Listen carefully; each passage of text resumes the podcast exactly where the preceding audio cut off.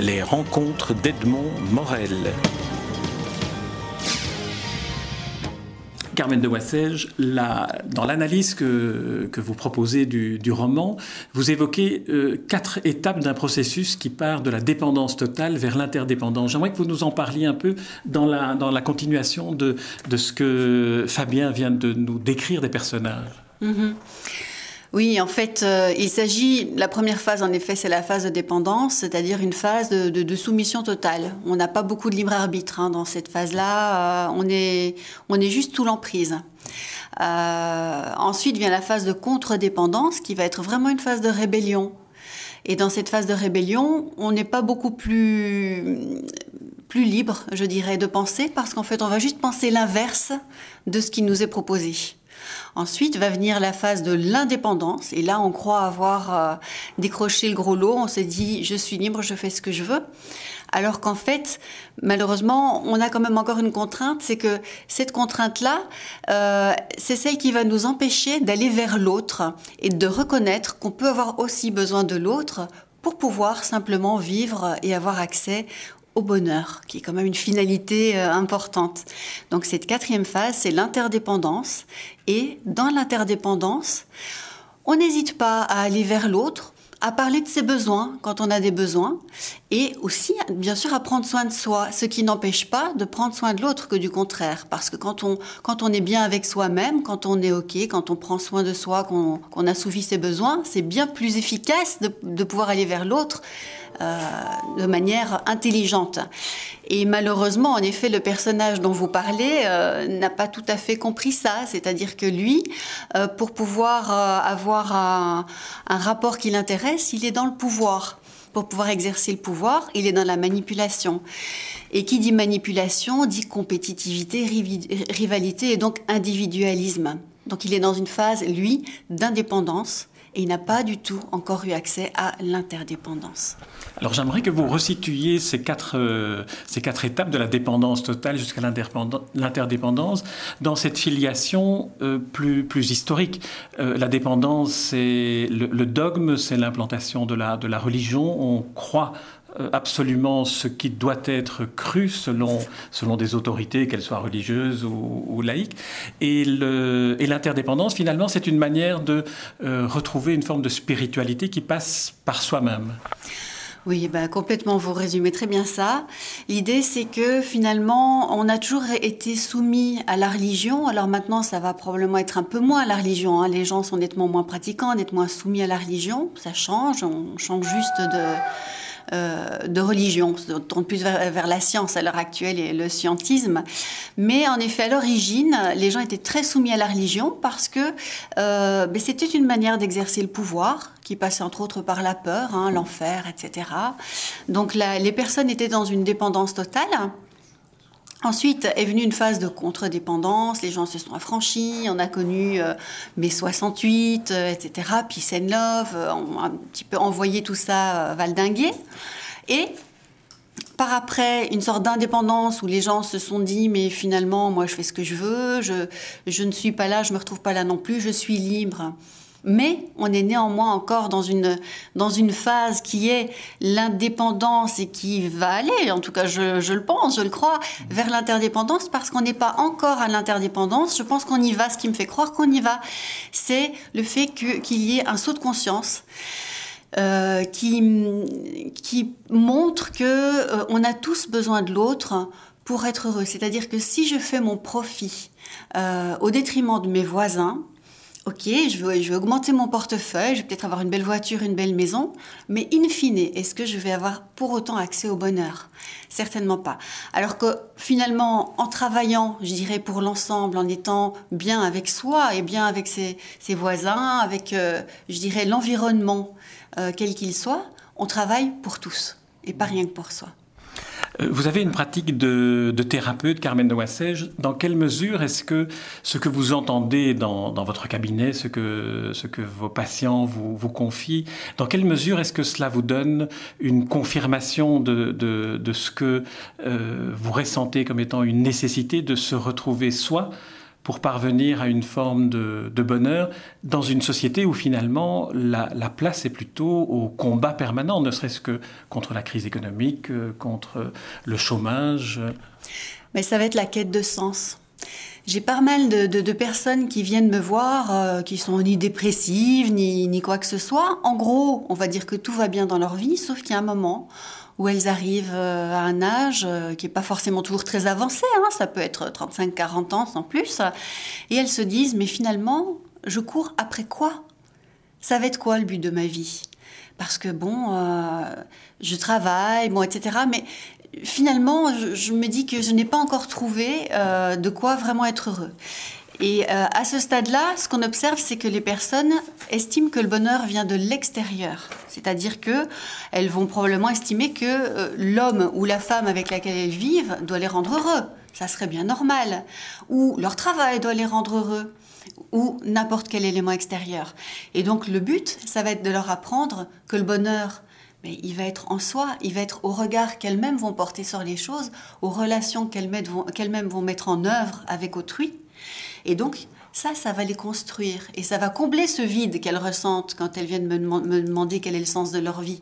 Et le fait de combler ce vide et de construire leur intérieur va leur permettre justement de rayonner vers l'extérieur. Euh, Fabien Rodin, je me retourne vers vous pour savoir et interroger le romancier pour savoir si le fait de travailler à travers une forme euh, romanesque, c'est-à-dire une invention de fiction, de personnages, de situations, d'émotions, est-ce que euh, le fait de procéder de la sorte vous a appris quelque chose de plus sur la manipulation, sur la recherche d'une forme de bonheur ou d'équilibre? Que vous ne l'auriez appris dans la pratique ou, dans, le travail avec Carmen de Wasser Alors déjà, j'en ai appris beaucoup en lisant ses clés, surtout, en lisant son livre clés, la deuxième partie. Euh, d'autant plus que justement, euh, moi j'ai évidemment, comme vous pouvez l'imaginer, semé quelques pistes dont elle, je savais qu'elle pourrait se saisir. Elle en a saisi certaines. D'autres que j'aurais pensé qu'elle saisirait, elle les a pas saisies. Puis elle en a inventé d'autres. Elle en a saisi que je n'imaginais pas qu'elle aurait saisi. Donc autrement dit, avec euh, toute la liberté, d'une écriture à quatre mains où chacun était, était autonome. Donc du coup, aller visiter comment elle interprétait certaines choses qui sortaient de, en effet de, mon invention ou dont je n'étais que le canal, euh, ont été euh, oui enrichissantes euh, pour moi. Après, dans la partie du, du roman, oui, il y a une évolution, c'est-à-dire que le, le, personnage, le personnage en fait le plus, qui est censé être le plus noir, donc ce patron de laboratoire pharmaceutique, évolue au fil du roman et finalement j'ai essayé de me mettre à sa place. Je me suis dit, mais qu'est-ce qui pourrait faire que quelqu'un devienne cette personne qui génère des, des, scandales euh, sanitaires, tels qu'on les connaît évidemment en vrai? Qu'est-ce qui peut faire ça, quoi? Et donc, du coup, j'ai, ça, je, pense que ça donne un regard un petit peu humain. En tout cas, moi, ça a humanisé aussi pour moi ce genre de personnage. Je suis sorti peut-être, euh, enfin, ça, oui, ça l'a humanisé. Je me suis inspiré, pour tout vous dire, de, bah, du, je sais plus s'il est français ou belge finalement, du franco-belge, du néo-belge Eric Emmanuel Schmitt, vous savez euh, écrivain qui est originaire bah, de Lyon, euh, où, je vis, enfin dans la même région en tout cas, et euh, qui a écrit un roman qui s'appelle La part de l'autre. Et dans La part de l'autre, il dit la chose suivante. Il dit qu'il a lutté un peu contre sa famille parce qu'il était totalement investi dans le projet de rendre euh, Hitler humain, ce qui est un truc un petit peu fou, quoi. Et les gens autour de lui lui disaient, mais, mais c'était dingue, quoi, de, faire ça. Mais ce que défend Eric Emmanuel Schmitt, c'est que si on décrit que Hitler ne fait pas partie de l'humanité, il est diabolique. S'il est le diable, il n'est pas nous. Donc d'un côté, il y a des méchants comme Hitler, de l'autre côté, il y a nous. Nous, on est des gentils. Mais ça veut dire aussi que si on exclut de l'humanité, l'humanité peut, euh, peut voir renaître des Hitler euh, à répétition. Ça m'a inspiré et je me suis dit finalement ce genre de personnage que je n'aime pas beaucoup, ce patron de laboratoire, qu'est-ce qui peut expliquer ça et comment je peux de nouveau le rendre humain peut-être avant tout euh, à mes yeux. Et à la fin d'ailleurs, euh, il vit cette une espèce de, réunification avec lui-même puisqu'il rentre dans cette euh, interdépendance avec la mort et donc d'une certaine manière avec la vie. Pour revenir sur euh, ce que vous dites sur la part de l'autre, il faut peut-être préciser pour ceux qui ne l'auraient pas lu que Eric Emmanuel Schmitt choisit une hypothèse de travail qui est que se serait-il passé si Hitler, qui a aussi été un être humain quand il était enfant ou adolescent, avait réussi son examen d'entrée à l'Académie de peinture? Est-ce que cela voudrait dire que dans vos personnages aussi, il y a une part euh, du destin qui se construit à partir du vécu?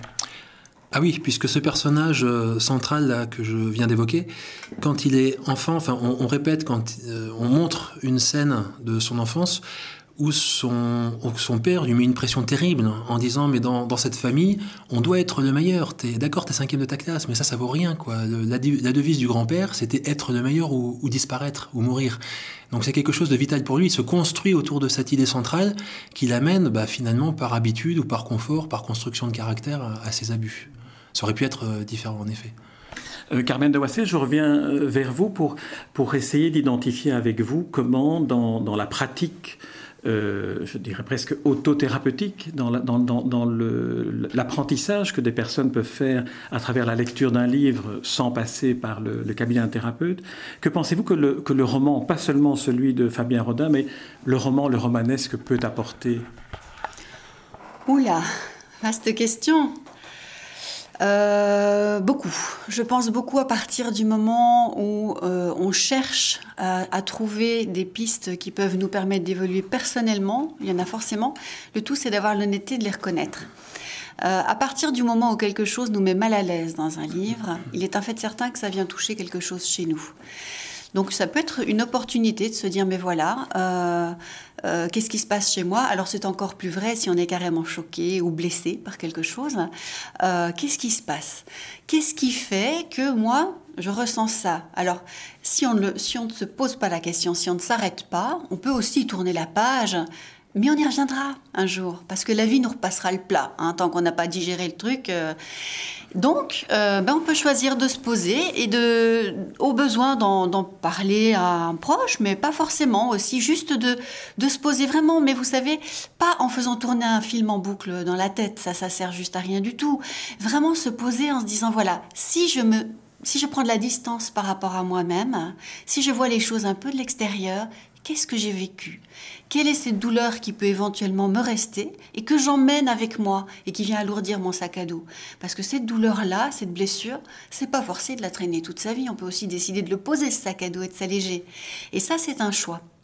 C'est un choix qu'on qu'on peut faire euh, et qui, qui en effet, euh, j'irais, nécessite une petite part de volonté quand même, parce que c'est souvent plus facile de tourner la page que de s'arrêter. Mais il y a, je pense, en effet moyen d'avancer déjà, en tout cas sur une bonne partie du chemin, en lisant des livres. Et puis le reste, en effet, euh, s'il y a des, petites choses, on peut aussi se faire aider. Mais il y a déjà beaucoup, beaucoup de possibilités avec les romans ou avec les livres. Je suis d'accord avec vous. Et dans, l'exercice de la thérapie, est-ce que euh, vous utilisez ou est-ce que certains de vos patients font écho à ce livre, à ce roman de Fabien Rodin qu'ils auraient lu? Alors, euh, disons que je ne me le permets pas parce que comme je suis euh, co-auteur, euh, je ne veux pas avoir de double casquette. C'est-à-dire que pour mes patients, je ne suis que psychothérapeute. Je suis une personne à laquelle ils peuvent tout dire. C'est, il a pas, je ne veux pas qu'il y ait de, de lien euh, lecteur-auteur parce que simplement, ce n'est pas thérapeutique. Donc, euh, euh, une personne a voulu m'en parler une fois. Je lui ai demandé en quoi ça pourrait lui apporter quelque chose. Et donc, j'ai répondu à sa question juste en lui demandant en quoi ça pourrait lui apporter quelque chose. Donc, je l'ai inclus dans la thérapie, le fait qu'elle me pose la question. Mais on n'a pas creusé sur le roman après. Ce que je lui ai proposé, c'est de voir en quoi elle pouvait euh, faire, je dirais, des parallèles avec sa propre vie. Et là, on peut en parler. Mais pas parler du livre en tant que tel. Très bien. Euh, Fabien Rodin, Carmen de, de je vous remercie pour cet entretien. Et je rappelle euh, le titre de votre livre, qui est à la fois un roman et qui est à la fois un livre de clés. Et j'étais très heureux d'entendre que Fabien Rodin découvrait que certaines clés n'étaient pas celles qu'il avait prévues, ce qui veut dire que c'est un vrai roman, et en tout cas que c'est une vraie analyse. Mais là, on n'en doutait pas, puisque l'expérience n'est pas dans, dans les clés, mais plus dans le, dans le roman, qui s'intitule Autopsie d'une manipulation et qui est paru euh, chez Jouvence Éditions. Euh, la, la, couverture dit un roman qui met en scène toutes les formes de manipulation, plus les clés pour les déjouer. Redevenez maître de votre vie, c'est ce que nous nous souhaitons à tous, y compris à votre petite fille qui, tout en dessinant sagement, écoutait l'interview. Merci. Merci à vous. Les rencontres d'Edmond Morel.